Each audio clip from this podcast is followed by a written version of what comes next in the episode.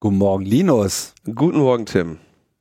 Linus, ich will jetzt mit der Sendung anfangen. Hast du deinen Hunderin genommen? Ja, äh, damit ich extra gutes Netz habe, habe ich sogar doppelt verdünnt.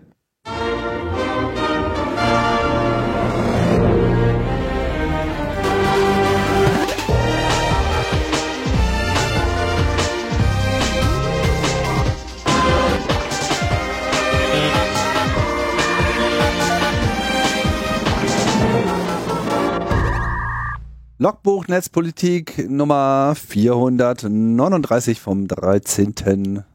Was haben wir jetzt? September? Ja, 13. September 2022. Ist dir was aufgefallen? Es war 11. September und keiner hat mehr über 9-11 geredet. Ja, war, klingt auch rückblickend betrachtet gar nicht so dramatisch, oder? Wenn man sich die Situation heute anschaut. Also, äh, was war da los? Ach, ein Flugzeug? Ja, Ihr habt Probleme. nee, aber also ich bin ja, ich, ich bin ja nicht, nicht äh, positiv gestimmt. Ich weiß, du, du, du äh, hast jetzt auf Spiegel Online gelesen, das war die beste Gegenoffensive seit dem Zweiten Weltkrieg und glaubst, das ist alles vorbei jetzt. Äh, das habe ich schon äh, gedacht, bevor es auf Spiegel Online stand. die waren ja eher ein bisschen spät dran. Aber ich hänge äh, derzeit so ein bisschen voll äh, War Junkie-mäßig da in meinen Kriegstimelines und äh, verfolge das Geschehen mehr oder weniger in Realtime. Und äh, ja, da, da ist gerade die äh, äh, Action. Das äh, raubt gerade ein bisschen meine Aufmerksamkeit, meine allgemeine. Und du meinst, dass, du meinst, der Krieg ist dieses Jahr noch vorbei? Ich denke auf jeden Fall, dass die Russen es jetzt nicht mehr lang machen. Also das, der hat fertig. Der Russe hat fertig. Da bin ich ja echt mal gespannt. Also die haben die, die haben die, die haben die wirklich an den Eiern jetzt und das ist, äh, also es wird sich noch etwas hinziehen, so, ja, aber das sieht gar nicht gut aus. Äh, die Liste ist lang. Also wir haben, ich rede ja mit Pavel nach wie vor bei UKW über den Krieg. Wir haben uns auch gerade noch mal eine Sendung jetzt gerade rausgebracht, die sich mit dieser ganzen äh, jetzt aktuellen Offensive äh, behandelt. Und ja, wenn man sich das anhört danach, wisst ihr auch, warum ich dieser Meinung bin. Mhm. Mm, ist Krieg, kann alles passieren, klar, gar keine Frage, äh, vor allem für Unerwartetes. Das ist jetzt im Prinzip auch gerade passiert. Aber die haben den halt jetzt einfach ihre Hauptversorgungsroute komplett geraubt und äh, die haben jetzt dann doch äh, echte Probleme, äh, sich überhaupt noch zu versorgen und denen geben demnächst einfach die Waffen aus, denen fallen ja sowieso schon die Panzer auseinander und äh, die haben jetzt auch so viele verloren, äh, so viel übergeben sozusagen. Also mittlerweile ist ja Russland der größte Waffenlieferant äh, der Ukraine. Ukraine. Ja, das ist echt kein Witz. Also die allein in der letzten Woche haben die denen also mehr Panzer geliefert, als Deutschland überhaupt bauen könnte in dieser Zeit. Also. Kann man mit so einem, kann man mit so einem Panzer dann einfach umgehen? Hat der keine Wegfahrsperre oder so? ich glaube, wenn er eine Wegfahrsperre hätten, dann, dann, dann würden die da nicht äh, mit vorwärts kommen. So Kriegsgerät, das muss ich halt jederzeit unter jeder Bedingung äh, ja, aktivieren lassen. Da kannst du nicht mit Zentralverriegelung. So ja, ja.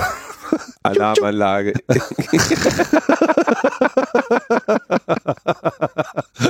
Ganzes Schlachtvolk. Mäp, mäp, ja, also, mäp, okay, mal ganz ehrlich, ne? Früher oder später musst du aus dem Panzer raus. Du musst mal pinkeln, äh, äh, vielleicht willst du auch mal woanders pennen. So, da würde ich schon erwarten, also wenn ich einen Panzer hätte, ne? Ja.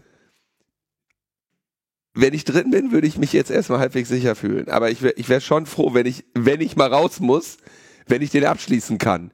Weil ist halt kacke, wenn dein Panzer unabgeschlossen irgendwo rumsteht. Ich glaube nicht, dass der ein Schloss hat. ja, aber meinst du echt nicht? Alter, dann verlierst du den Schlüssel oder was? Das ist doch ja, aber unpraktikabel. So verlierst du den ganzen Panzer. Wenn Leute so nah rankommen, dass sie dir irgendwie dieses, dieses Schloss aufmachen können, dann ist eh schon zu spät. Also das, das bringt einfach gar nichts. Also keine Ahnung, ob die deutschen Panzer oder die amerikanischen haben bestimmt irgendeinen so TÜNIF da drin, aber die russischen Panzer, das ist einfach Barebones-Zeug. Das ist einfach, verstehst du? Maschine, Rohr, äh, Munition, zack, gib ihm. Da wird äh, keinerlei Komfort geboten, schon gar nicht denen, die da drin sitzen. Und da willst du auch definitiv nicht drin sitzen, da in diesen Munitionskarussellen. Das sind ja einfach alles Selbstmordgeräte. Wenn du, wenn du in Deutschland irgendwie eine Pistole besitzt, ne, dann musst du die ja auch wegschließen. Und einen Panzer stellst du dir in den Garten und da kann jederzeit jemand einsteigen und irgendwie äh, mit rumfahren. Ja, in Sowjet-Rascha läuft das halt anders. Ich glaube, inzwischen muss man sich Gedanken machen, ob man das in Zukunft noch mit Treckern darf, so wie die Ukraine mit den Dingern umgeht. Ne? Also das wird, die werden wahrscheinlich jetzt auch demnächst äh, irgendwie unter das Waffenkontrollgesetz fallen. Aber ähm, ukrainische Trecker rollen wieder auf jeden Fall. Es gibt gerade wieder viel abzuschleppen. also ernsthaft, das ist jetzt genauso wie da äh, bei der ersten gescheiterten Offensive um Kiew herum. Und jetzt äh, ja, übergeben die Russen äh, ihre ganzen Bataillone en bloc. Also, ich weiß nicht, irgendwie 50, 60, 70 Panzer allein heute irgendwie nochmal gemeldet worden und zahlreiches anderes Gerät, also Munitionslager. Es ist, äh, die haben jetzt richtig Sackgang, das äh, alles wird gut. Ja, dein Optimismus ist wunder, wunderschön. Ja. Aber ich habe, glaube ich, auch heute Morgen in Deutschland von gehört, dass Wladimir Putin mit Volodymyr Zelensky telefoniert hat. Ähm, das macht er ja, glaube ich, auch nur, wenn er, also das ist ja irgendwie die Hoffnung, ne? dass, dass, äh, dass, dass man durch äh, ausreichend Nieder, Niederlagen auf äh, ukrainischem Boden Wladimir Putin ans Telefon bekommt und ihn äh, mit ihm verhandeln kann? Ja, die werden nicht mit ihm verhandeln. Keiner wird mit dem mehr verhandeln. Also die Ukraine auf jeden Fall nicht.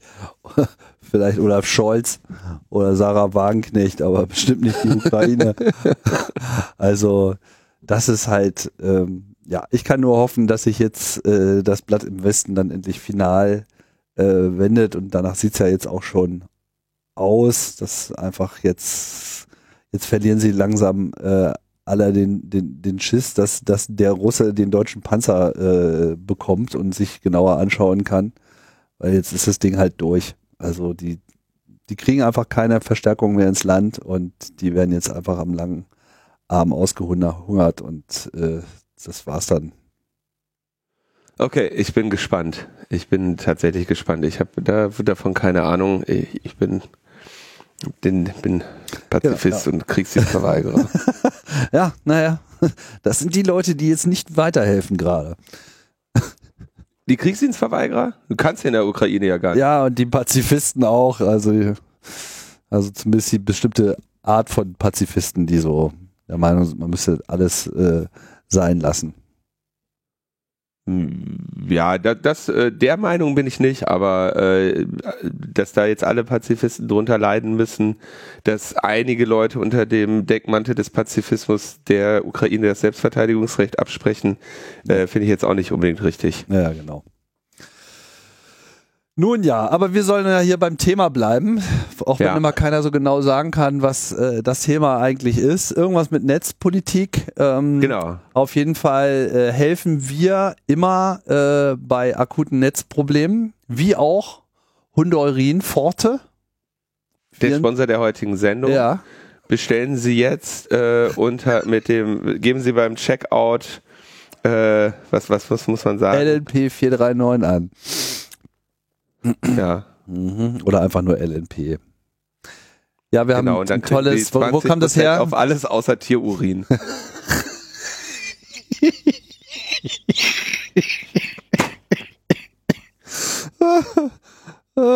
ja, also du hast äh, du hast das irgendwie als erster äh, gesehen. Auf Twitter kam das, ne? Das Bildchen. Genau, ja. Danny hat, äh, äh ein, äh, hat uns ein Foto geschickt von der äh, Hundorin Forte. Äh, 24 Tabletten äh, bei akuten Netzproblemen äh, in der N1. Ja, also die N1 sind 24 Stück. Genau. Worauf bei bezieht sich das N1? Das, das, das ist doch nicht. bei Medikamenten immer. Das, die gibt es in der N1, N2 und N3. Ah, wirklich? Aha. N3 ist Familienpackung. N, N1 ist, äh, ja, genau. Also Menge. N1 ist sozusagen, wenn man sich selber irgendwo nicht einloggen kann. N, N3 ist, wenn der ganze Router ausgefallen ist und die Kinder N3 nicht mehr, wenn, nicht mehr wenn, irgendwie äh, nicht mehr spielen können. N3 ist, wenn irgendein, irgendein BMW-Fahrer mal wieder einen D-Slam umgefahren hat. Dann brauchst du N3. Achso, das ist dann für den ganzen Block sozusagen. N2 ist für die Familie. Okay, verstehe.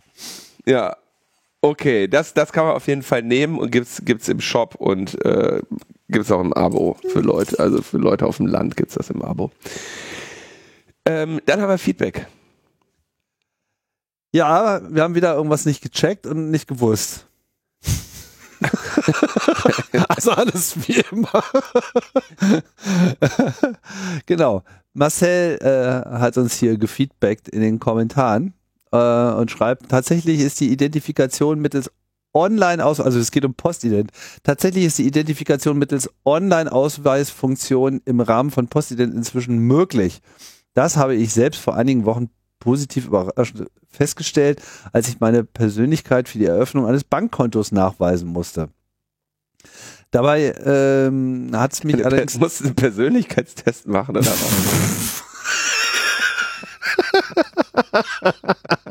Haben Sie auch die richtige Einstellung für so ein Bankkonto? Ja, Wie denken Sie eigentlich über Banken an sich? Bisschen, bisschen zu extra, extrovertiert für, für, für diese Dispo.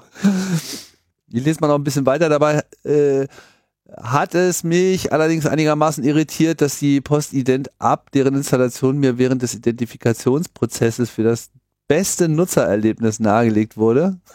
Nutzererlebnis ist auch so ein Wort. Die Kommunikation mit meinem Personalausweis mittels NFC-Schnittstelle meines iPhones und folglich auch die Entgegennahme meiner PIN selbst erledigen wollte. Ich habe mich dann dagegen entschieden, die Postident App zu nutzen und die Identifikation im Browser durchgeführt, da die Postident Webanwendung im Gegensatz zur App die Ausweis-App 2 zur Durchführung der Identifikation nutzt. Diese Variante wirkte auf mich deutlich seriöser, wenn ich davon absehe, dass die Weiterleitung an die Ausweis-App 2 in meinem Fall erst funktionierte, als ich nach kurzer Google-Suche die Protokollsektion des Links von HTTPS zu EID Doppelpunkt änderte.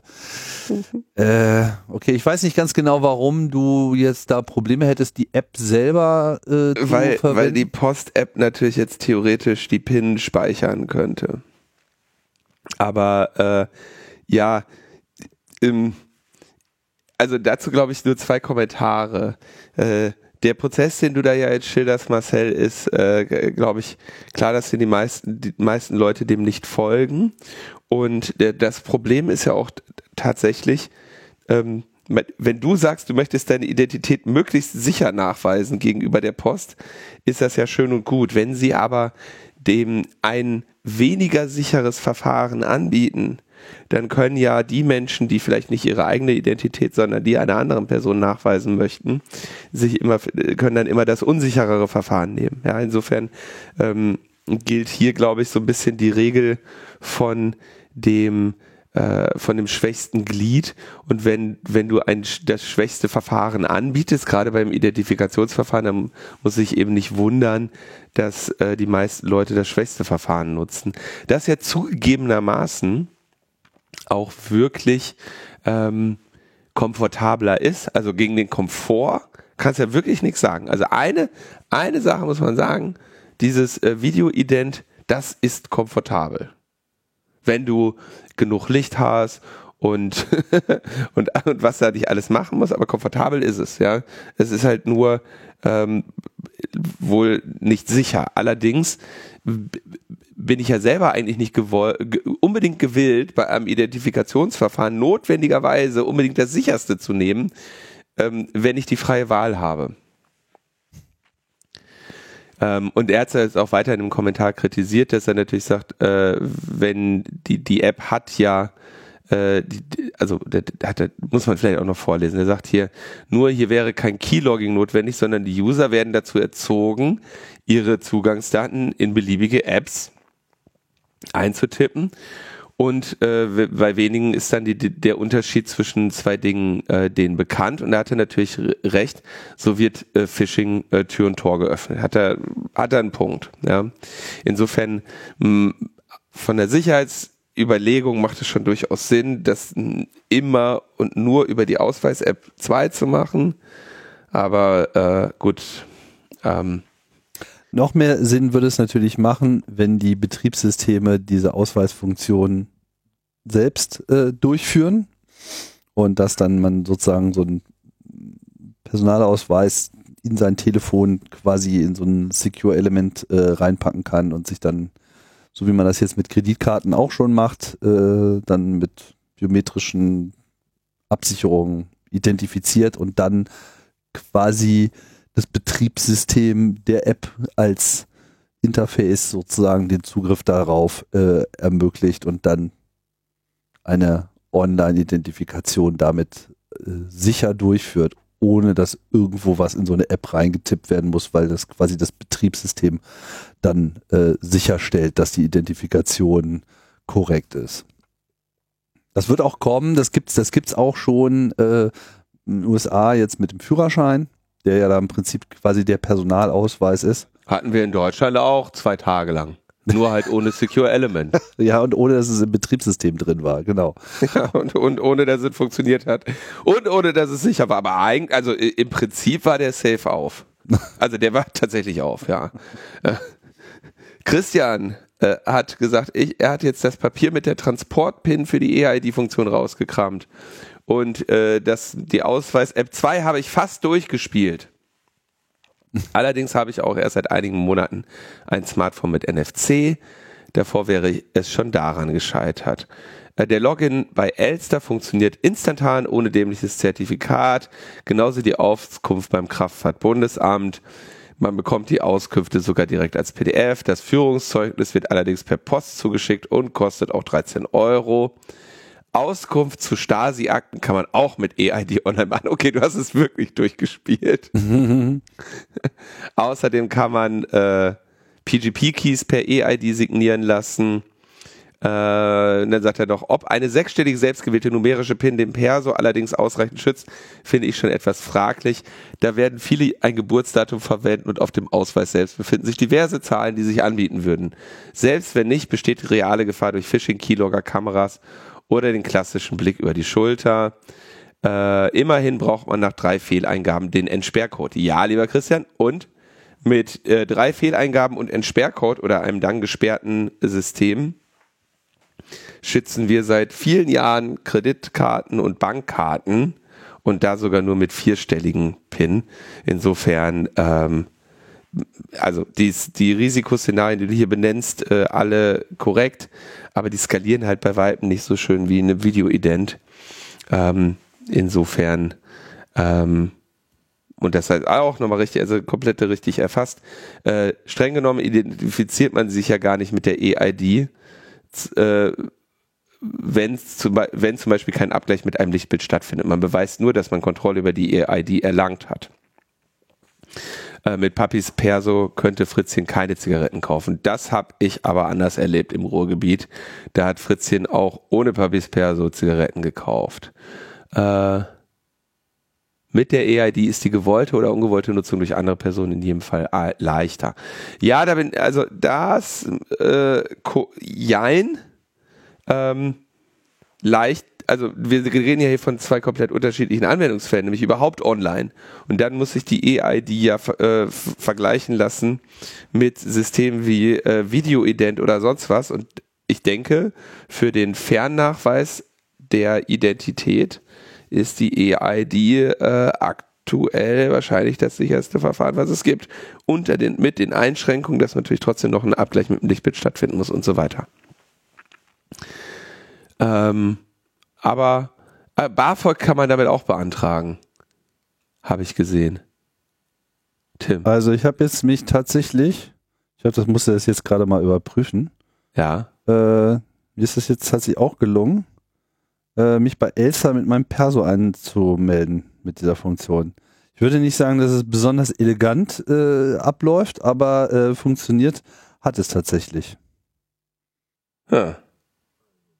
Also, das erste Mal, dass ich das äh, erfolgreich zum Einsatz gebracht habe. Nicht, dass ich jetzt unbedingt auf Elsa äh, gerne meine Zeit verbringen möchte, weil das, das überlasse ich dann doch irgendwelchen äh, Apps, die da eine Zertifikatsdatei hinschmeißen. Aber ähm, ja, mh, immerhin. So, Technologiedemonstration äh, durchgeführt. Ein bisschen clumsy halt mit diesem komischen Ausweis. Äh, Ausweis, Ausweis App 2. Ausweis App 2.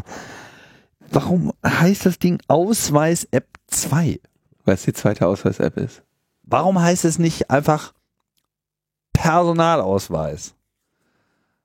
Das muss einfach ins Betriebssystem rein. So äh, ist jetzt einfach zu horny.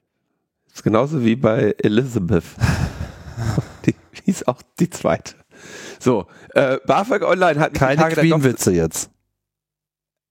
Die hieß so. Äh, BAföG Online hat mich die Tage dann doch sehr überrascht.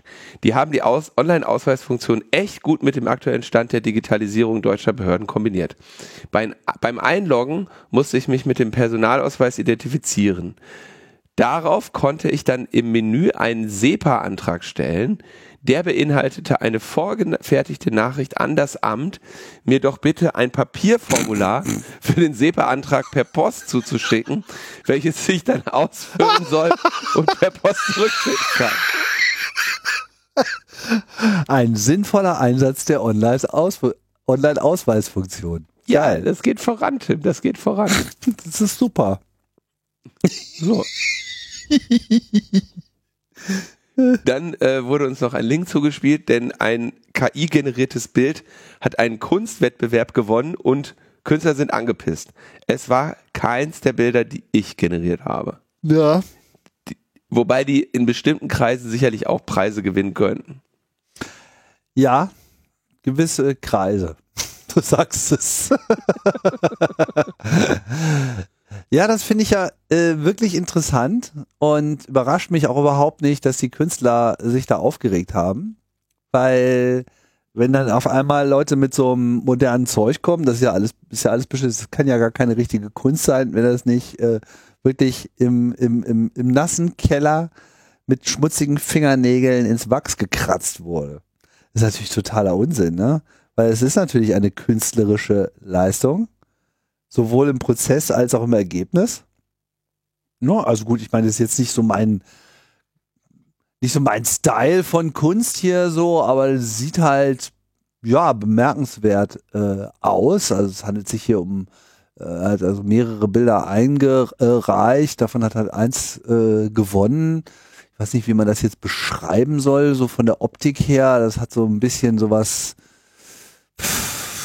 Peri Rodan meets, äh, meets Sissy ähm, Gefühl. Ähm, ja, aber das hat dann äh, im Ergebnis äh, gefallen. Ich bin mir auch nicht so sicher, inwiefern ähm, das der Prozess den Bewertenden zu dem Zeitpunkt schon bekannt war. Ja. Geht das Und- hier aus dem Artikel vor? Ja, also was, das habe ich, das, äh, das auf Leinwand gedruckte Bild ist wirklich beeindruckend, la la la la la. So, Allen hat für das Bild keinen Piz Pinsel in die Hand genommen, noch nicht einmal einen digitalen. Gemalt hat das Bild die KI-Software Midjourney. Allen gab die Befehle. Vor allem auf Twitter hat diese Herangehensweise für empörte Reaktionen äh, äh, gesorgt. Künstlerinnen und Künstler warfen Allen vor, das Aussterben kreativer Jobs voranzutreiben. Ich, mal, ich weiß halt nicht. Die Frage ist, hat dieser Allen jetzt den, den äh, Preis verdient? Na, ich meine, es ist doch dieselbe Diskussion, als Leute angefangen haben, mit Photoshop-Bilder zu machen. Ich meine, man konnte ja von einem auf Leinwand gedruckten Bild, ich meine, die werden ja jetzt wohl nicht gedacht haben, dass der das selbst gemalt hat, weil dann hätte man ja Pinselstrich und Farbe da drauf gesehen. Und das muss ja schon äh, offensichtlich gewesen sein, dass dieses auf Leinwand präsentierte Bild so nicht aus einer Feder floss, sondern im Rahmen eines technisch, einer technischen Reproduktion dort präsentiert wurde. Sonst wäre ich jetzt total überrascht. Und äh, mit anderen Worten, das muss ja dann auch ähm, möglich gewesen sein in irgendeiner Form. Es ist ja auch die, genau die Kategorie, da steht es auch, Kategorie digitale Kunst. So. Ne, Moment, das hat, ja, also digitale Kunst ist ja eine Sache. Er, also er sagt, dass er sein Werk beim Einreichen klar als Jason Allen via Mind Midjourney gekennzeichnet habe und betonte ein weiteres Mal den menschlichen Anteil an dem Kunstwerk. Ich generiere Bilder mit Midjourney, überarbeite sie mit Photoshop und rechne sie mit Gigapixel hoch. Ja, ist doch hervorragend. Ich meine, das ist ein künstlerischer Prozess. Der arbeitet halt mit anderen Mitteln. So wie, so wie man vom, vom Pinsel auf äh, die Maus gewechselt ist, wechselt man jetzt hier in, in Code. So, natürlich kann Code und die Kontrolle von Code, natürlich auch die Nutzung von anderer Leute Code äh, nach wie vor einen künstlerischen Prozess abbilden. Ich meine, welcher Maler stellt denn seine Farben selber her? Also das, das, das basiert ja immer sozusagen auf äh, anderer Leute Werkzeugen. Und es gibt ja auch gar nicht den Anspruch, dass man jetzt sozusagen die vollständige industrielle Produktionskette im Griff haben muss, nur um irgendwie so ein Bild zu erzeugen, sondern es geht ja um den künstlerischen Prozess. Und dieser künstlerische Prozess, der ist ja hier auch nach wie vor präsent. Du hast eine Idee, du willst dir deine Werkzeuge, äh, die Werkzeuge äh, erzeugen etwas, du willst dir weitere Werkzeuge, verbesserst dein Ergebnis und führst es letzten Endes zu Ende. Also ich sag nur Applaus. Toll. Super, Und weiter so. ein NFT davon? Mal gucken. Mal schauen, So, dann wie, wie viel es davon gibt. Dann die Schweiz gehört nicht zum europäischen Wirtschaftsraum. Das ist richtig, das stimmt, weil äh, der europäische Wirtschaftsraum ist nicht das, was ich äh, in dem Moment äh, dachte äh, oder meinte, äh, mich darauf bezogen zu haben, sondern was ich im Kopf hatte, war die EFTA. Die EFTA ist ja ein sehr überschaubarer äh, Wirtschaftsraum. Das sind nämlich sozusagen die die Ausgeschlossenen oder die nicht, die, die, die sonst nicht mitspielen wollen, also Norwegen, Island, äh, die Schweiz und ähm, ich glaube Liechtenstein, ne? Genau. Also alles, was sozusagen nicht in der EU ist, aber auch irgendwie äh, mitspielen will. Und die haben sich dann halt, Entschuldigung, nee, warte mal, habe ich recht? Island, Liechtenstein, ja genau, Liechtenstein, Norwegen, Schweiz, genau. Das ist die EFTA.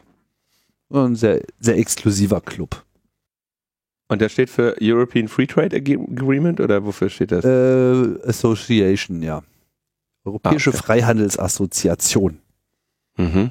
heißt es da. Okay. Naja, schön. Da wollten die Briten, äh, also äh, da haben sie drüber, also ich meine, haben im, äh, im Rahmen des Brexit natürlich über alles geredet. Unter anderem haben sie halt auch viel über äh, EFTA geredet. Man könnte ja dann vielleicht auch Aha. in die EFTA eintreten und so. Und äh, als das so diskutiert wurde, meinten so die Norweger so, nee, ihr tretet bei uns auf gar keinen Fall ein irgendwie. Euch Verpeilte wollen wir hier überhaupt nicht im Club haben. Um dann demnächst die ganze Woche mit euch zu diskutieren, dass ihr hier wieder austretet. Ja, oder- ja, oder- weil wie alles anders wollt und überhaupt, also da, da hatte überhaupt gar keiner Bock drauf. So eine Nulldiskussion wie so viele andere, die da geführt wurden. Ja, schön. Dann, äh, also ein weiterer Club, wo, wo die Briten keiner haben will. Ähm, kommen wir zum ersten Thema. Ui. In Deutschland beginnt jetzt die Einführung des E-Rezeptes. Und da sind immer wieder Leute auf mich zugekommen, ey Linus, musst du mal gucken, da ist wieder E-Rezept, das ist auch wieder scheiße. Und ich, ich hab, muss sagen, dass ich das Thema so ein bisschen äh, gehofft habe, ich könnte es durch Ignorieren, ähm, wird das wieder weggehen. Ist aber nicht so, denn ähm, das beginnt jetzt äh, schrittweise seit Donnerstag, glaube ich, letzte Woche. Bis zum Frühjahr 2023 soll es den äh, Papierzettel verpflichtend ersetzen. ersetzen. Dann gibt's nur noch E-Rezept. Und natürlich wurde das konzipiert mal wieder. Und solche Dinge werden ja immer konzipiert von der Gematik. Äh, die Gematik ist so ein Zusammenschluss, der dann diese, äh, der diese Standards schreibt. Ja, sind die Krankenkassen drin und ähm, was weiß ich, wer da noch mit drin ist. Dem Staat gehört der Teil zum, ge- gehört das zum Teil. Mal kurz gucken, aus wem sich die Gematik zusammensetzt. Äh, über uns. Karriere über uns. Karriere will ich nicht machen.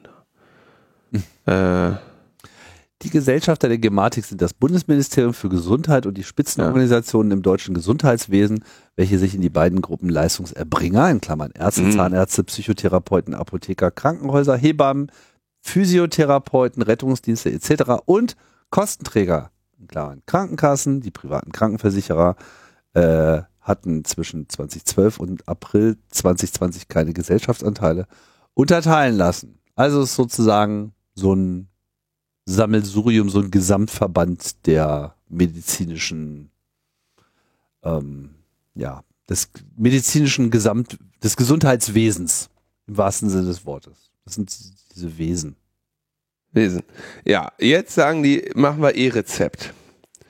Und jetzt muss man sich überlegen, was, was sind die, wenn du ein, wenn du ein Rezept baust, ne, dann muss ja irgendwann brauchst du erstmal eine Ärztin, die in der Lage ist, das, das zu signieren, damit nicht irgendjemand ein Rezept fälscht von, von einer äh, Stelle, die nicht zur, zum Ausstellen des Rezeptes be, berechtigt ist. Wer diesen Podcast schon länger hört, wird jetzt sofort merken, dass das eigentlich alles sehr viel mit Impf, also sehr ähnlich wie Impfpässe. Ne? Ähm, Impfpässe dürfen bestimmte Leute ausstellen, andere nicht. Du willst irgendwie die Berechtigung prüfen, dass sie ausstellen dürfen. Du willst keine zentrale Datensammlung davon haben. Und dann kommt aber noch ein Aspekt hinzu, nämlich im Gegensatz zum Impfpass sollte das Rezept möglichst nur einmal eingelöst werden. Ähm, aber am Ende gibt es, geht es hier nicht, ne, um, äh, um ein, einerseits ein, ein Dokument, das signiert sein muss von einer zur, zur Ausstellung berechtigten Stelle, was dann von einer von einer anderen Stelle geprüft werden muss, nämlich einer äh, zur Ausgabe berechtigten Apotheke, ja, die dir, die, die dir das Medikament dann gibt. Und dann muss das irgendwie noch äh, im Zweifelsfall eine Rechnung geschickt werden. Und dann hättest du, und dann muss irgendwie dieses Rezept irgendwo vermerkt werden als ähm, ungültig oder als, als eingelöst, damit du nicht mit einem Rezept dir zweimal äh, Zeug holst. Ja, mhm. eigentlich relativ überschaubare Sache. Ähm, kann man, kann man hinkriegen. Vor allem kann man da natürlich mit, ähm, äh, mit einer dezentralen Infrastruktur arbeiten, weil du musst immer nur Signaturen prüfen oder verschlüsseln. Ja, das heißt, da, kann, da, da bietet sich wieder an, einfach schön alle Daten in das Rezept rein, äh, mit den entsprechenden Schlüsseln verschlüsseln, mit den entsprechenden äh, Schlüsseln signieren und dann äh, zentral einfach die Seriennummer oder den Identifier des Rezeptes äh, als, als ungültig markieren. Ja? Äh, Wäre wär aber zu einfach gewesen. Bitte man da nicht was mit Blockchain machen? Hätte man auch mit einer Blockchain machen können. Da haben sie zum Glück gesagt, das ist, äh, das wäre äh, Unsinn. Aber was? die TI baut, also die, die Telematik-Infrastruktur, die TI, die stehen ja, das sind die mit den Konnektoren, ne? Haben mhm. wir, glaube ich, auch hier schon öfter ja, drüber gesprochen. Ich habe so ein Gefühl, werden wir auch bald wieder drüber sprechen. Ähm, das sind die mit den Konnektoren. Die wollen natürlich, die, die wollen zentralisierte äh, Systeme bauen. Ja, das ist äh, Selbsterhaltungstrieb natürlich auch, der da äh, stattfindet. Und gewissermaßen brauchst du schon, also könntest wahrscheinlich echt eine Blockchain machen mit den abgelaufenen Rezepten äh, oder mit den eingelösten Rezepten, äh, um das erste Problem zu lösen, denn äh, es hat hier eine Analyse vom CCC stattgefunden, primär von Flipke. Flipke war ja auch schon bei uns in der Sendung. Ähm, zu welchem Thema denn damals? Äh, das ID Wallet, ID ja. Wallet, genau. Mhm. Ähm, schön. Äh, bei einem Ausfall zentraler Dienste der Telematikinfrastruktur wie zuletzt im Jahr 2020, wäre es wochenlang unmöglich, E-Rezepte einzulösen. Oder bei einer wie geplant verpflichtenden Einführung des E-Rezeptes die Papierverfahren für den Havarie, äh, ob äh, bei einer äh, wie geplant verpflichtenden Einführung des E-Rezeptes die Papierverfahren für den Havarie- oder Katastrophenfall bestehen bleiben, ist ungewiss. Also haben das Ding sogar so gebaut, dass jetzt einen zentralen Point of Failure haben, der, wenn kein Internet gibt oder deren Dienste mal wieder ausfallen, dann gibt's eben keine äh, keine Einlösung von deinem Rezept, was äh, sehr elegant ist. Dann haben sie das, äh, bewerben sie es wunderschön mit folgenden Worten. Die E-Rezepte werden von der Arztpraxis verschlüsselt an einen zentralen Dienst übertragen, dort verschlüsselt gespeichert und verarbeitet und wieder verschlüsselt von der Apotheke abgerufen. Damit sind die E-Rezepte vor unbefugtem Zugriff, Zugriff geschützt. Man denkt natürlich, die wären jetzt durchgängig verschlüsselt. Aber die Verarbeitung erfolgt unverschlüsselt und jedes Mal, wenn in diesem Satz der Begriff verschlüsselt vorkommt, reden wir von einem neuen ähm, Verschlüsselungsvorgang. Also es wird der Eindruck erweckt, ähm, es, man hätte ja eine Ende-zu-Ende-Verschlüsselung. Das ist aber nicht der Fall. Äh, stattdessen äh, gibt es jetzt einen zentralen, äh, eine zentrale VAU, die vertrauenswürdige Ausführungsumgebung, in der die Daten dann entschlüsselt und verarbeitet werden, aber natürlich äh, wieder auf eine Weise, dass die Anwenderin das nicht prüfen kann, wie vertrauenswürdig äh, dieses System tatsächlich ist. Ähm, und wir haben dann eben eine zentrale Sammlung von äh, Gesundheitsdaten unter sowieso mit dem neuen digitale Versorgungsgesetz, aber spezifisch hier auch mit dem ähm, E-Rezept. Also Vertraulichkeit mangelhaft. Schauen wir uns an. Ich, ich frage mich jetzt, ich meine, im Rahmen dieses, also vielleicht sollte man nochmal sagen, E-Rezept, das klingt jetzt immer so ein bisschen wie so irgendwas, was jetzt mal so eingeführt wird oder so, das existiert ja schon, das wird auch schon benutzt. Und zwar, wenn man bei diesen Online-Apotheken sich irgendwie online von irgendeinem Arzt äh, beraten lässt. Gibt's ja, ne? Online äh, Ärzte etc., die dann äh, meistens an diese, oder ich weiß nicht, ob es meistens ist, aber unter anderem auch an diese Online-Apotheken, also diese Doc Morris und wie sie alle heißen, Teleklinik und so, äh, die haben dann tatsächlich so Ärzte-Teams und dann kannst du da halt da mit denen irgendwie auch deine äh, Issues besprechen. Ähm, und dann stellen die dir halt unter Umständen auch ein Rezept aus. Und dann latscht du tatsächlich zur Apotheke und kannst da direkt abholen, ohne zu einem richtigen Fleischarzt irgendwie latschen zu müssen. Ich gehe, also so krank war ich noch nicht in letzter Zeit. Aber also muss ich tatsächlich sagen, habe ich keine habe ich keine Ahnung. Aber hier geht es jetzt, also ich, ich weiß nicht, was diese Doc Morrisse da machen. Ich kann nur sagen, das ist der einzige Standard, der jetzt von der äh, Bundesregierung, von Karl Lauterbach vorangetrieben wurde und von der Gematik. Die, die machen genau das. Also die benutzen das E-Rezept. Okay. Meiner Kenntnis, also die reden zumindest, zumindest von explizit von E-Rezept. Das ist das, was die zustellen. Und ähm, das heißt, da wird das auch schon benutzt. Die haben das sozusagen auch für sich schon implementiert. Das Problem ist halt nur, dass irgendwie alle Ärzte das sozusagen auch noch machen müssen. Und was jetzt äh, diese Verschlüsselungsgeschichte äh, betrifft, was wir im Prinzip beschreiben, ist ja so eine Art Transportverschlüsselung. Äh, ne? Das heißt, die Daten liegen an verschiedenen Stellen, aber sie müssen ja auch an verschiedenen Stellen äh, eingesehen werden können, weil ja auch dann die Abrechnung der Krankenkasse mit dranhängt, etc. Ne? Also da kenne ich mich jetzt ein bisschen zu wenig aus, ähm, nur das mal so als Anmerkung. De facto wird einfach alles an die Gematik verschlüsselt und da musst du dann, dem, da musst du dann vertrauen, da liegt alles zentral. Äh, das ist auf jeden Fall nicht notwendig.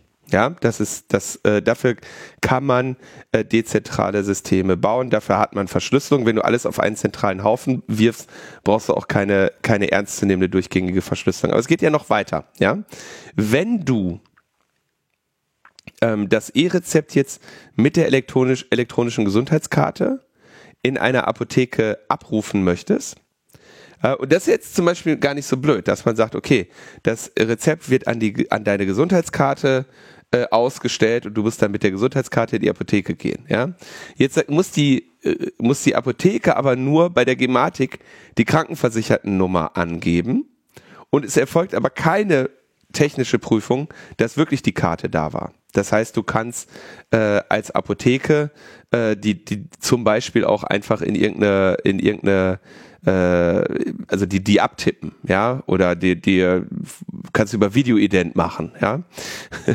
Und äh, da wäre natürlich, ist natürlich auch wieder sehr skurril, wenn du ja diese Kartenlesegeräte hast und deine ganze Thematikinfrastruktur und ähm, hier sagt sogar der äh, Chief Security Officer der Gematik, der E-Rezept-Fachdienst kann weder die Integrität noch die Authentizität eines Prüfungsnachweises überprüfen. Es liegt in der äh, Verantwortung des Apothekenverwaltungssystems, die Abläufe gemäß den Anforderungen umzusetzen. Es, also es, so baut, baust du so ein System nicht, ne? Also dein, die Gematik kann nicht prüfen, ob, ob irgendjemand wirklich die, die EGK vorgelegt hat. Das muss die, das, das wird dann zur Pflicht der Apotheke. Also meiner Kenntnis nach läuft das mit diesen E-Rezepten bei diesen Online-Diensten, bei diesen Online-Apotheken so. Die stellen dir das Rezept aus, du sagst bitte zu der Apotheke und dann ist das sozusagen auch genau bei der Apotheke. Da kannst du das dann abholen. Und da ist dann auch nicht mehr erforderlich, als zu sagen, ja, guten Tag, ich bin Peter Meyer, da müsste ein Rezept für mich liegen. Ich bin mir wirklich nicht sicher, Tim, ob diese Doc Morrisse den Telematikdienst nutzen. Ich kann es, ich weiß es nicht. Ich war nicht bei einem Doc Morris, aber ich kann nur sagen, das ist hier ein Telematikdienst und ich wäre ein bisschen verwundert, wenn der seit längerer Zeit von irgendwelchen zypriotischen äh, Online-Drogenhändlern äh, verwendet wird. Tatsache ist, dass die in Deutschland an Apotheken E-Rezepte, also elektronische Rezepte, sagen wir es mal so, ja. Doc Morris, die schicken dir den Shit doch nach Hause. Ich glaube, du bist nein, irgendwie. Wenn, nein, nein, wenn äh, etwas verschreibungspflichtig ist, dann kann das nicht, dann muss das von der Apotheke ausgegeben werden. Ich rede jetzt nicht von Kopfschmerztabletten, sondern ich rede von etwas, wo ein Befund hergestellt werden muss, wo ein Arzt sagt, du brauchst dieses Medikament. Deswegen rennst du doch zum Arzt. Der Arzt schreibt ein Rezept auf, weil du das nicht selber in der Apotheke kaufen kannst. Gut, du willst es vielleicht mhm. auch auf Rezept haben, weil du es dann auch erstattet bekommst. Aber es gibt ja auch Sachen, wo du zuzahlen musst oder die überhaupt nicht erstattungsfähig sind, die aber trotzdem verschreibungspflichtig sind. Und solche verschreibungspflichtigen Dinge kannst du auch bei diesen Online-Apotheken erwerben. Nicht alles, aber manches. Und mhm. äh, dann hast du es da wirklich mit einem Online-Arzt zu tun, entweder halt in Form von Videokommunikation äh, oder in manchen Fällen auch einfach so ein Formular, wo du sagst, ja, äh, wie, nee, keine Symptome, das nicht, aber ich habe die Beschwerden, pipapo, zack, return, dann äh, geht da äh, deine Mail hin, dann kriegst du irgendwie einen Tag später oder ein paar zwei Stunden später kriegst du dann äh, kriegst eine Mail so ja äh, schön, Sie haben ja alles richtig äh, ausgefüllt, äh, dann äh, hinterlegen wir Ihnen jetzt das Rezept und das können Sie jetzt irgendwie bei der Apotheke okay. abholen. Ist es denn denkbar, dass trotzdem die Nachricht stimmt, dass seit dem 1. September 2022 das E-Rezept der Gematik ausgerollt wird, wie ich es überall lese? Äh, also ich sage nur, ich sage, ich rede nicht von dem, ich sage nur, so existiert das heutzutage in Deutschland. Das ist jetzt Gut. real äh, Secondhand-Information. Okay, dann äh, können wir, also lass uns vielleicht trotzdem dabei bleiben, was das Problem mit dem E-Rezept ist, mhm. was jetzt gerade ausgerollt wird von der Gematik nach dem digitale Versorgungsgesetz, welches am 19. Dezember 2019 in Kraft getreten ist. Mhm und das wird jetzt ausgerollt und verpflichtend gemacht und ist, ist von der Gematik. Ich, ich habe wirklich keine Ahnung. Es kann sein, vielleicht machen die Doc Morris was Besseres, vielleicht sind die auch gar nicht, sitzen die gar nicht auf Zypern. Ähm, ich habe keine Ahnung. Ich würde nie bei denen bestellen, weil der Shop aussieht wie, wie, wie was, wo ich nicht bestellen würde. Sagen wir mal so, es gibt da so bestimmte Produkte, die die Leute gerne haben wollen und wo sie vielleicht auch nicht so gerne zum Arzt gehen. Die haben über 20 Jahre Erfahrung. Ich sag ja, das sind, das sind im, im Zweifelsfall sind das die, die gleichen Leute, die, die, die einem die ganze Zeit Viagras beim schicken, oder? Naja. also, okay, die haben sicherlich auch einen Weg. Äh, Tim, lass uns ganz kurz äh, vielleicht bei der Gematik bleiben, weil das ist ja, das ist, äh, es kann sogar sein, dass Doc Morris das Gematik-Ding schon umgesetzt hat. Ich weiß es nicht. Ähm, das Entscheidende ist, ähm, wir haben jetzt hier mal wieder eine komplette ähm, eine komplette, weißt du, wo man was hätte richtig machen können und sich entschieden hat, das nicht richtig zu machen. Ähm, und hier, also erstens sagen sie dann, die Apotheken sind, äh, die müssen die Abläufe gemäß den Anforderungen der Gematik umsetzen. Geile Digitalisierung des Gesundheitswesens, wenn du zentrale äh, Aspekte der, der Sicherheit und der Integrität des Verfahrens an irgendwelche Apotheken gibst das hat auch schon bei den, bei den Impfpässen so gut funktioniert, ja. Ähm, und ähm, da, da sagt der Chief Security Officer sogar, äh, dass solche Maßnahmen, äh, dass es logisch wäre, dass solche Prüfungen eben über, überwindbar sind. Sie würden das aber absichtlich so machen, was äh, ich ehrlich gesagt fachlich nicht äh, nachvollziehen kann, wenn die Leute halt eine ne Karte haben, deren Präsenz du ja prüfen kannst. Das macht ja der Arzt äh, oder die Ärztin genauso. Und der Knüller ist, ähm, die, das, was du dann als QR-Code hast, ja, was dein E-Rezept ist, das ist noch nicht mal das vollständige Rezept, sondern eben nur eine Referenz auf deren zentrale Datenbank. Ent entsprechend wird auch empfohlen, dass äh, du solltest den Patientinnen eine vollständige Version des E-Rezeptes Menschen- und maschinenlesbar aushändigen. Äh, stattdessen äh, hast du jetzt einen QR-Code, der äh, auf eine zentral gespeicherte Vollversion des Rezepts verlinkt. Also es ist wieder so eine, äh, weißt du, das kann ja sein, dass irgendjemand das so macht. Und ich habe auch schon vor, vor, vor, vor zehn Jahren oder wann, ähm, als es darum ging, als die D-Mail eingeführt wurde, da war ich zu der Anhörung im Bundestag zu dem E-Justice-Gesetz, ja. Und dann habe ich gesagt, dann haben sie gesagt, hier, da könnt ihr jetzt mit der D-Mail eine Klage einreichen. Wo ich auch sagte, so, ich kann mir nichts Schöneres vorstellen. als, ne? Und dann habe ich gesagt, hier, das ist aber, ne, das ist einfach kein vernünftig gesichertes Verfahren. Und dann war da äh, ein anderer Sachverständiger, der ähm, da war, um, um dieses Verfahren irgendwie gut zu finden und äh, sagte dann, eine Klage können Sie auch auf einer Postkarte einreichen. Ja, und da, da stimmt wahrscheinlich. Also die meisten Klagen passen nicht auf eine Postkarte, aber vielleicht ähm, ne, theoretisch, wenn deine Klage, wenn du nur wenig klagst, dann passt das vielleicht auch auf eine Postkarte. Und dann habe ich ihm gesagt, so pass auf, wir können von mir aus, dann können, dann brauchen wir auch keine D-Mail zu bauen, wenn wir sagen, wir wollen irgendetwas machen. Dann können wir ja unsere Klagen einfach mit der web.de Grußkarte einreichen. Ja, das ist doch alles, also man will doch, wenn man was Neues baut, hier wieder Milliarden ausgegeben werden. Alle Ärztinnen und Ärzte gezwungen werden, den Mist dann nachher umzusetzen. Ja, nachdem sie sich neue TI-Konnektoren gekauft haben. Ja, ähm, dann kann man doch auch ein vernünftiges System bauen. Ja, klar. also, vernünftiges System. Ja, äh, mal eins, wo man irgendwie. Ich, also es ist, es ist in meiner Wahrnehmung, ist das jetzt hier den, es ist ein E-Rezept zugegebenermaßen, ist nicht ganz so einfach wie ein, äh, wie ein Impfnachweis. Ja, der Impfnachweis soll ja äh, von allen geprüft werden können und so. Da gibt es ein paar Unterschiede, ja. Aber so ganz grundsätzlich der Grundgedanke, das nicht zentral irgendwo zu speichern und sich einen Single Point of Failure zu bauen, der, der sollte doch eigentlich sich auch bei den, ähm, bei den, bei den, bei den jetzt durch umgesetzt haben. Wir können die Diskussion doch nicht jedes Mal neu führen. Und es gab ja damals die Diskussion, dass gesagt wurde, hey, wäre das nicht sinnvoll, wenn man hier einfach eine Ende-zu-Ende-Verschlüsselung macht? Wie gesagt, du hast ja auch noch die Anforderung, dass ja diese Daten, diese Rezeptdaten müssen ja auch noch an die Krankenkassen weitergeleitet werden. Ja, wunderbar. Äh, haben wir vor, weiß nicht wie viel, vor 25 Jahren gelöst. Äh, Multiparty-Verschlüsselung. Äh, ja, dann sagst du halt, verschlüsselst das Rezept halt mit drei Schlüsseln, einen für die, äh, für die äh, Krankenkasse, einen für die Apotheke, einen vom Arzt von mir aus einen für die Apotheken des Landes oder wo auch immer, ja.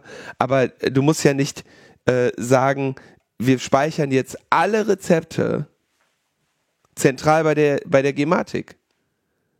Wenn das am Ende so und so viele Krankenkassen äh, oder private äh, Krankenversicherungen und ein paar Apotheken was angeht. Aber Linus, du weißt doch, IT-Sicherheit ist nicht alles. Das war nämlich der Konter. Der Konter der Gematik. Ich bin da heute durch Zufall drüber gestoßen. so einen harten Konter hat der CCC ja lange nicht äh, gehabt. Ne? Da, weil die, die, die, die Gematik hat die CCC-Kritik gekontert. Da habe ich ja gedacht, so, boah, Konter. Also unterm Konter stellt man sich ja sowas vor, wie jetzt hier äh, ja, Ukraine. ganz bekannt. Ukraine, so. Äh, habe ich gedacht, Junge, Junge, jetzt kommt aber hier der Konter. Wer weiß, äh, jetzt kommt die, ne, oder die Konterrevolution, wer weiß, was jetzt alles kommt. Und ähm, dann war ich ja sehr gespannt. Und äh, zwar hat die Gematik gesagt, das E-Rezept ist sicher, denn IT-Sicherheit ist nicht alles. Ein Ende-zu-Ende verschlüsseltes E-Rezept wäre weniger praktikabel. IT-Sicherheit ist nicht alles, ist also der, der, der Slogan von, von denen, die gerade das Gesundheitswesen digitalisieren. Und ja, man kann natürlich sagen, ist jetzt nur ein Rezept und willst ja nur mal eben die Kopfschmerztabletten da ab oder die stärkeren, weil dir ein Weisheitszahn gezogen wurde oder was nicht alles. Ne? man kann auch sagen, klar, die äh, ähm, Apothekerin oder der Apotheker, die dir dann deinen Viagra geben, die sehen eh, was sie dir geben. Richtig. Aber hier wird zum ersten Mal eine zentrale Datensammlung eingeführt dafür. Und das äh, erscheint mir einfach mal wieder nicht, nicht gut. Das ist einfach, das ist einfach nicht, nicht angemessen. Wo hättest du denn die Daten gerne gespeichert? Ich meine, letzten Endes werden sie ja bei den Krankenkassen Gar nicht, ohnehin Nicht bei der Gematik. Ja, richtig, aber dann müssen wir doch nicht bei der Gematik gespeichert werden. Wenn du die bei, ich weiß nicht, wie viele Krankenkassen es in Deutschland gibt. Viele. Gefühlt irgendwie 20, 30 große. Ja, und viele kleine Betriebskrankenkassen und so. So, dann wird eine von denen aufgemacht, wunderbar, dann hast du die äh, Rezepte von den Patienten. Also muss doch nicht bei Leuten, wo der Chief Security Officer ihr offenbar sagt, IT-Sicherheit ist nicht alles, da willst du doch dann nicht alle, äh, äh, äh, alle Rezepte speichern. Ja. Das ist, es ist, was, was du hier siehst, ist das typische, ähm, und das beklage ich auch regelmäßig, das typische Deutsche, ähm, wir machen das System so komplex, das, das wird richtig toll sicher. Und dadurch diese Komplexität und Zentralisierung baust du dir halt diesen ganzen Mist. Und ich fände es einfach wirklich schön, ja. Ähm, ich versuche ja auch beruflich, strebe ich ja immer wieder dazu, irgendwo eine schöne, ähm, einfach zeitgemäße Infrastruktur zu bauen. Und das ist keine. Es ist einfach keine. Ja. Naja. Hauptsache, man kann Hundeurin damit bestellen, sonst äh, Hundeurin kriegst du rezeptfrei. Was? Das ist ja ein Massenleiden. Netz, Netzprobleme kannst du ja jetzt nicht irgendwie jedem noch ein Rezept abverlangen. Ich dachte, das wäre verschreibungspflichtig. Nix. Glasfaser ist verschreibungspflichtig. Da ist schwer dran zu kommen. ja, da hätte ich auch gerne mal ein Rezept. da sollte man mal was machen. Gematik, habt ihr auch Glasfaser? Nehme ich auch Gibt's ohne IT-Sicherheit. Ach ja. Okay, also, aber wie gesagt, das ist ja nur das, das ist ja nur das, der kleinste Häuflein äh, von der Gematik. Ne? Die haben ja noch ganz andere, noch ganz andere Tricks auf uns am Warten. Und äh, da äh, werden wir sicherlich äh, noch einiges von hören in, in nächster Zeit. So, dann haben wir ähm, Porno. Ach, das waren die mit Sitz in Zypern. Entschuldigung.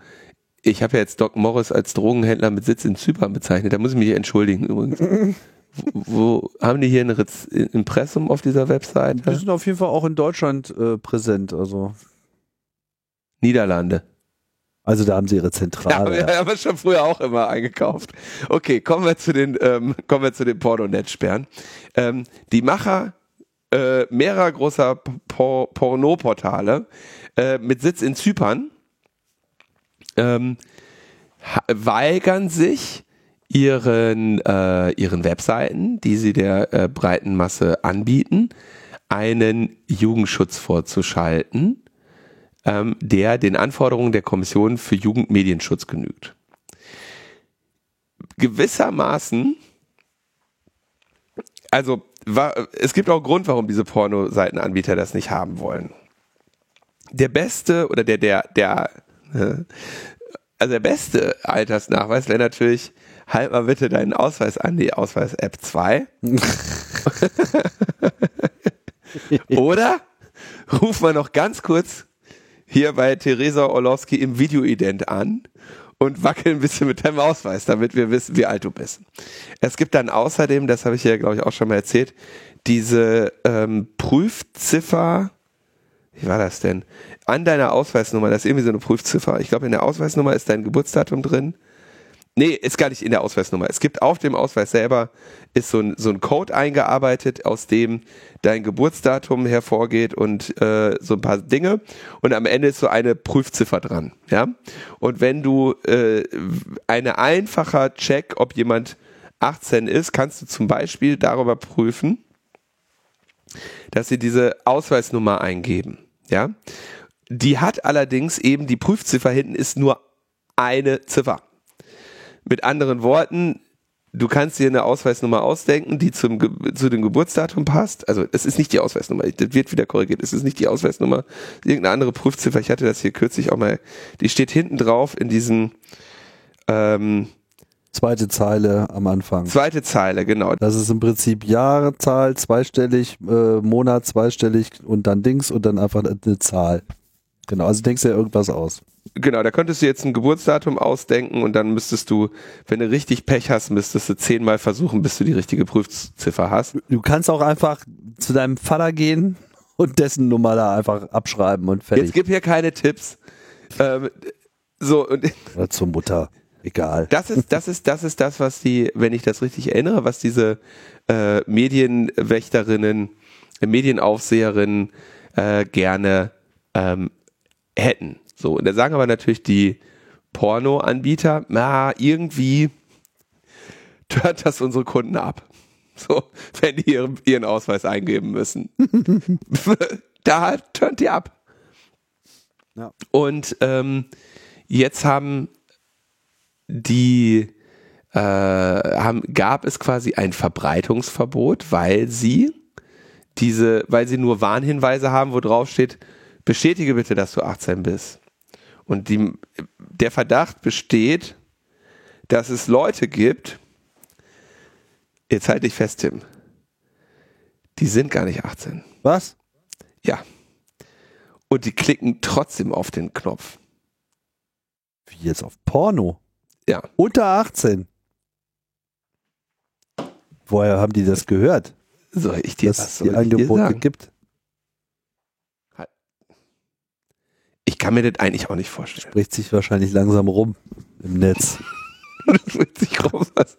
Dass man mit dem Internet noch mehr machen kann als Hausaufgaben googeln. Es, es, So, es bleibt nichts geheim. Es ist einfach Äh, Wir haben es jetzt, also, obwohl ja äh, das deutsche Bildungssystem sich so anstrengt, die Existenz des Internets als solches vor den Kindern so lange wie möglich geheim zu halten.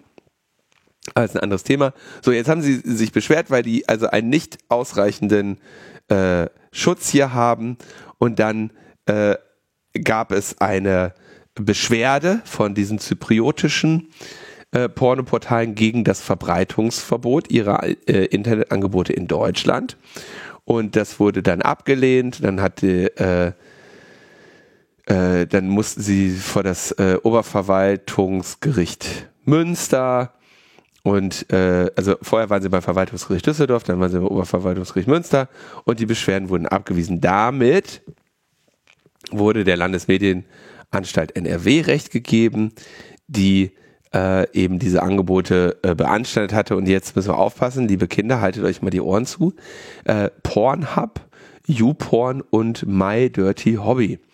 Äh, und die Medien, äh, Landesanstalt für Medien NRW untersagt deren weite Verbreitung in Deutschland.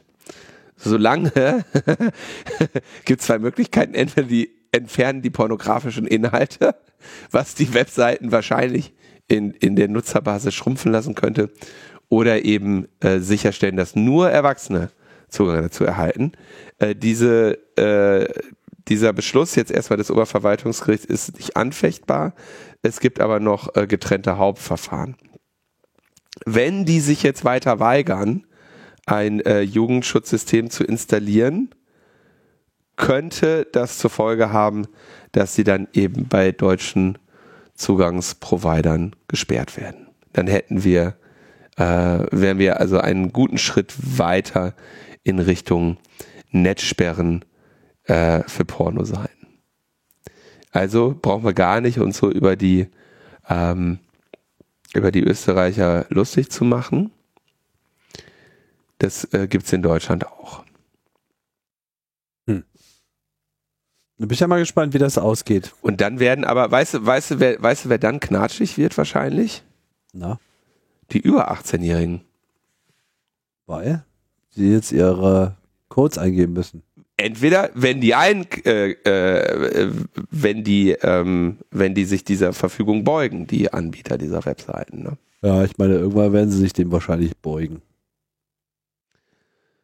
Ich, es ist ein, äh, es ist ein, ein sehr schwieriges Thema, was wir jetzt wahrscheinlich in seiner Gesamtbewertung hier nicht, äh, nicht, nicht vollständig äh, erfassen können, ob das jetzt, ob da wirklich dem Jugendschutz gedient ist, wenn man diese Seiten äh, weniger verfügbar macht. Also im Sinne von, dass, dass, die, dass dann wirklich nennenswert weniger Jugendliche an diese Seiten kommen, weiß ich nicht. Gleichzeitig ist es natürlich so, dass ähm, Website, also das geht ja hier auch ein bisschen um den, ähm, um, um quasi den, den Schutz der heimischen äh, Pornografiewirtschaft. Meinst du? Na klar. Ich habe äh, auf jeden Fall nochmal nachgeschaut, aber hier Theresa Orlowski, den Verlag scheint es nicht mehr zu äh, geben. Ich glaube, Frau Orlowski hat ist in Rente. Hat zur Ruhe gesetzt. Ja, ja. Ist ja auch schon alt. Ich weiß gar nicht, was, was, was, was jetzt ein deutscher ähm, Anbieter wäre. Deutscher Anbieter. Ja. Na, also Produzenten gibt es sicherlich äh, eine ganze Reihe so. Ja, aber jetzt wirklich, wer so ein Ding in Deutschland hostet, müsste es ja verrückt sein. Ach so, hostet, ja, das weiß ich nicht. da muss es ja wirklich verrückt sein. Ja. Mhm. Aber es gibt auf jeden Fall eine ganze Menge Seiten, wo man nicht nach seinem Alter gefragt wird und dann zum Chat eingeladen wird. Habe ich hier gerade gegoogelt. Ja, bevor du Von? zum Chat eingeladen wirst auf diesen Ja. Seiten, lass uns lieber über äh, Cyberresilienz Ich bin reden. schon längst dabei, Tim. okay, also Netzsperre in Deutschland. Dann ähm, will die EU-Kommission will Cyberresilienz haben. Und das klingt jetzt noch nicht mal so völlig daneben, geht aber jetzt auch, erstmal eine Idee, ja, also, und zwar der Cyber Resilience Act. Und das könnte, wenn, also ich bin jetzt vorsichtig, ne, das werden die schon irgendwie hinkriegen, das wieder zu verhunzen, aber das könnte eine, äh, durchaus eine Reihe an Forderungen des CCC theoretisch umsetzen, so wie es sich anhört. Entwurf soll äh, bald äh, veröffentlicht werden, war sogar schon angekündigt, äh, September 2021, haben wir wahrscheinlich sogar auch damals drüber gesprochen. Ähm, hier soll es jetzt darum gehen, dass es Cybersicherheitsanforderungen für den gesamten Lebenszyklus von Produkten gibt. Also, ähm, dass die äh, beim Design und bei der Entwicklung, bei der Fertigung Sicherheitsanforderungen erfüllen, bevor sie das an den Markt bringen und dann Schwachstellen während des Lebenszyklus des Gerätes äh, zu überwachen und durch automatische und kostenlose Updates zu beheben. Ne, das wäre die Update, der Update-Zwang oder die Update-Verpflichtung, die wir äh, haben, äh, die wir seit längerem fordern.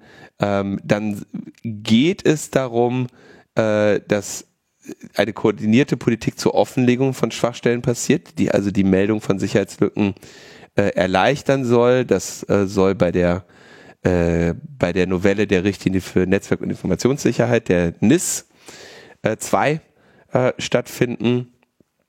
Und äh, Produkte mit bekannten Schwachstellen sollen gar nicht erst in Verkehr gebracht werden dürfen. Ähm, also es sollen Regelungen gefunden werden, dass es also grundlegende Anforderungen gibt, ähm, die unter anderem eben, wenn sie nicht erfüllt sind, den Zutritt zum europäischen Binnenmarkt nicht ähm, ermöglichen. Und tja, das klingt schon mal ganz interessant, wenn man das jetzt vernünftig ähm, wenn man das wirklich vernünftig umsetzt. Ja? Wenn man also sagt, okay, pass auf, hier ab, äh, ab äh, nächstes Jahr darf Brother den scheiß Drucker, den Linus hat, nicht mehr verkaufen, weil der hat einen offenen unauthenticated Telnet und den kann man nicht abschalten. So, das wollen wir nicht. Ja, und das wäre dann durchaus mal ähm, sinnvoll, hier wirklich ähm, klare Prüfvorgaben zu geben und ähm, Rückruf und Sanktionen drohen zu lassen, wenn hier eben ein klarer äh, Verstoß gegen Sicherheitsstandards, die aus guten Gründen etabliert sind, vorliegt. Ja, und wenn ich das äh, hier richtig sehe, bezieht sich das jetzt auch nicht nur auf Geräte, sondern generell auf äh, auch auf Software. Also bezieht sich auch zum Beispiel auf Browser oder Passwortmanager, ähm, solche Systeme, ja. Mhm. Aber dann eben auch auf alle Art von äh, Devices. Also nicht nur Router, sondern Firewalls, Antiviren-Software würde darunter äh, fallen, äh, etc. pp.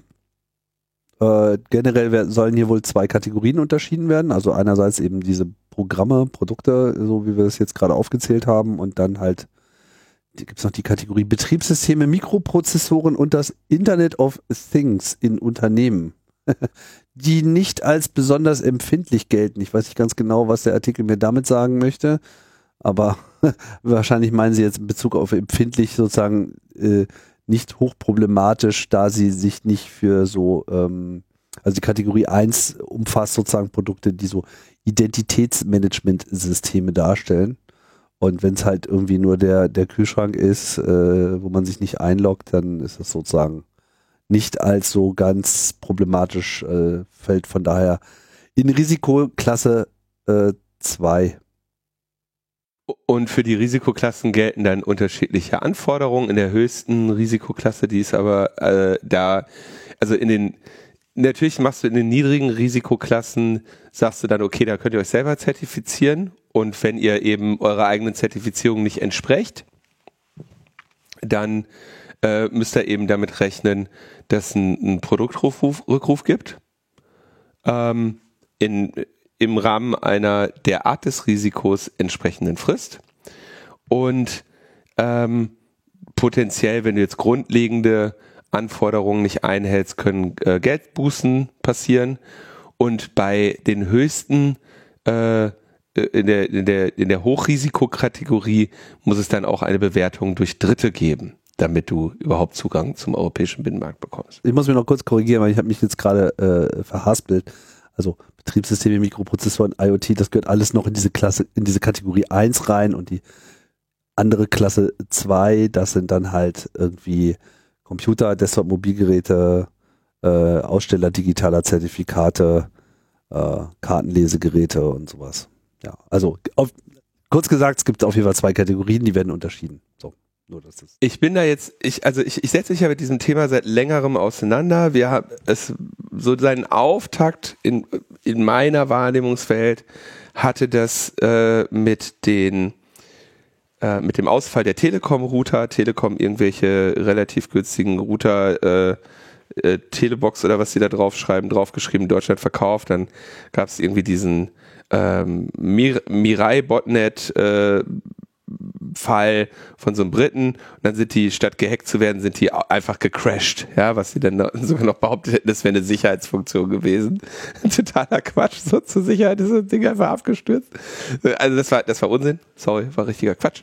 Und ähm, dann ging es ja los mit der technischen Richtlinie Router, wo dann jetzt mal das BSI erstmal eine technische Richtlinie formuliert hat und dann konntest, jetzt kannst du dich am Ende quasi gemäß dieser technischen Richtlinie mehr oder weniger selber zertifizieren, dann kannst du irgendwie einen Adler auf deinen Router kleben und kannst hoffen, dass jemand dir fünf Euro mehr oder wenn wir realistisch sind, 40 Euro mehr dafür bezahlt.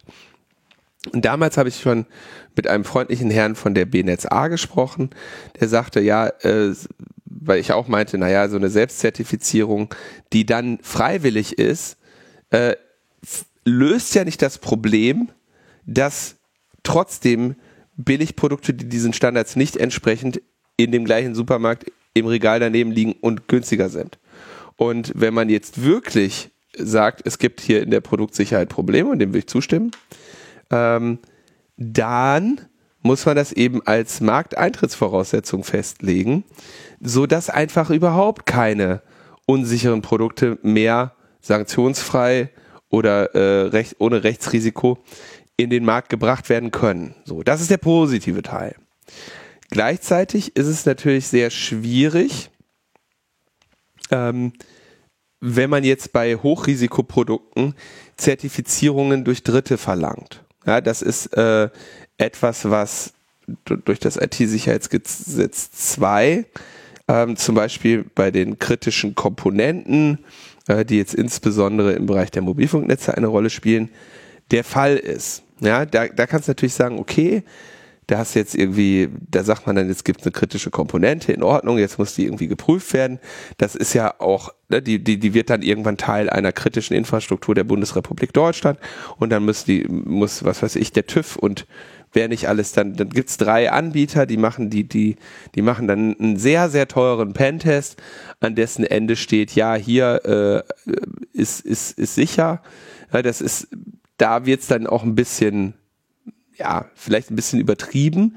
Solche Regelungen wären auf jeden Fall für den, ähm, ja, für den normalen Konsumentenmarkt sicherlich überzogen. Ähm, aber überhaupt hier mal die Produktnachsorge auf den kompletten Lebenszyklus auszudehnen und ja, verpflichtend zu machen oder mit Sanktionen zu belegen, wenn diese Nachsorge nicht stattfindet, äh, ist wahrscheinlich eine ganz gute Idee. Ja. Aber das kann schon noch kaputt gespielt werden. Das werden die schon noch kaputt spielen, aber zumindest die Idee war schon mal nicht so schlecht. ja. So, sind wir durch mit unseren Themen, oder?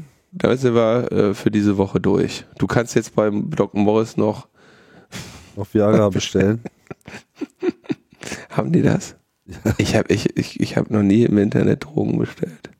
Viagra ist doch keine Droge. Das ist ein Medikament. Ist, ja, ist doch das Gleiche. Drogerie. kaufst, kaufst du deine, deine Medikamente in der Drogerie, ja? Oder nur die Drogen. also da, da, wo ich wohne, muss ich habe ich eine Apotheke gegenüber. Und äh, nach, nach, nach äh, Schluss habe ich hier auch äh, fliegende Händler. Tja. Online-Arzt, also Privatrezept und AU per App. Die haben ja ihre eigene App hier. Schnelle Hilfe bei, hier, Erektionsstörungen. So, jetzt gucken wir mal. Jetzt muss ich erstmal sagen, ob ich 18 bin. Stimmt nicht. Okay, Doc Morris. Irgendwas funktioniert hier nicht mehr. Naja, kannst dich ja mal mit beschäftigen. Oh! Da musst du auch einen Videocall machen. Schnelle Hilfe bei Nee, das ist nur eine Option. Du kannst auch einfach ein Formular ausfüllen und sagen, irgendwie 18,30 Euro. Ist problematisch. So, und die haben aber irgendeine eigene App hier. Teleklinik. Du kannst dich auf diesen Portalen durch, durch, durch Formulare durchklicken. Da musst du, musst du niemanden ins Gesicht gucken. Befindet sich ihr Hauptwohnsitz in Bayern? dann, Nein. dann machen wir nicht mit. Da gibt es nicht genug Strom. Also haben die jetzt, wahrscheinlich darf man in Bayern kein, keine, äh, oh, es gibt eine, Alter, okay, das ist ja super. Es gibt die Kranus Edera. Das ist die Potenz-App auf Rezept. Was? Was macht die App? Facharztbehandlung per Video zur Verschreibung einer Gesundheits-App. 90 Tage pro Verschreibung. Das ist also über diese Digas haben wir ja gesprochen, als die Zerforschung die aufgemacht haben. Das ist ja, das ist ja der andere Teil, mit dem sie gerade das deutsche Ge Gesundheitswesen plündern, neben ihren Zuckerkügelchen. Ne? Das, das ist jetzt hier eine Potenz-App. Da musst du, wenn ich jetzt den Screenshots angucke, musst du Beckenbodentraining machen, Cardio, Physio und wöchentlich physiotherapeutisches Training. Äh, na, okay. Viel Spaß äh, äh, dabei. Was? Aus dem Augenwinkel so lese ich übrigens gerade, dass die Twitter-Aktionäre jetzt die Übernahme durch Elon Musk äh, genehmt haben. Die wollen sein Geld. Glaub, ja, hätte ich auch genehmigt, den Laden, der nur noch die Hälfte wert ist jetzt. ja. Äh ja, ausverkauft. Der muss es wahrscheinlich jetzt doch, doch noch kaufen.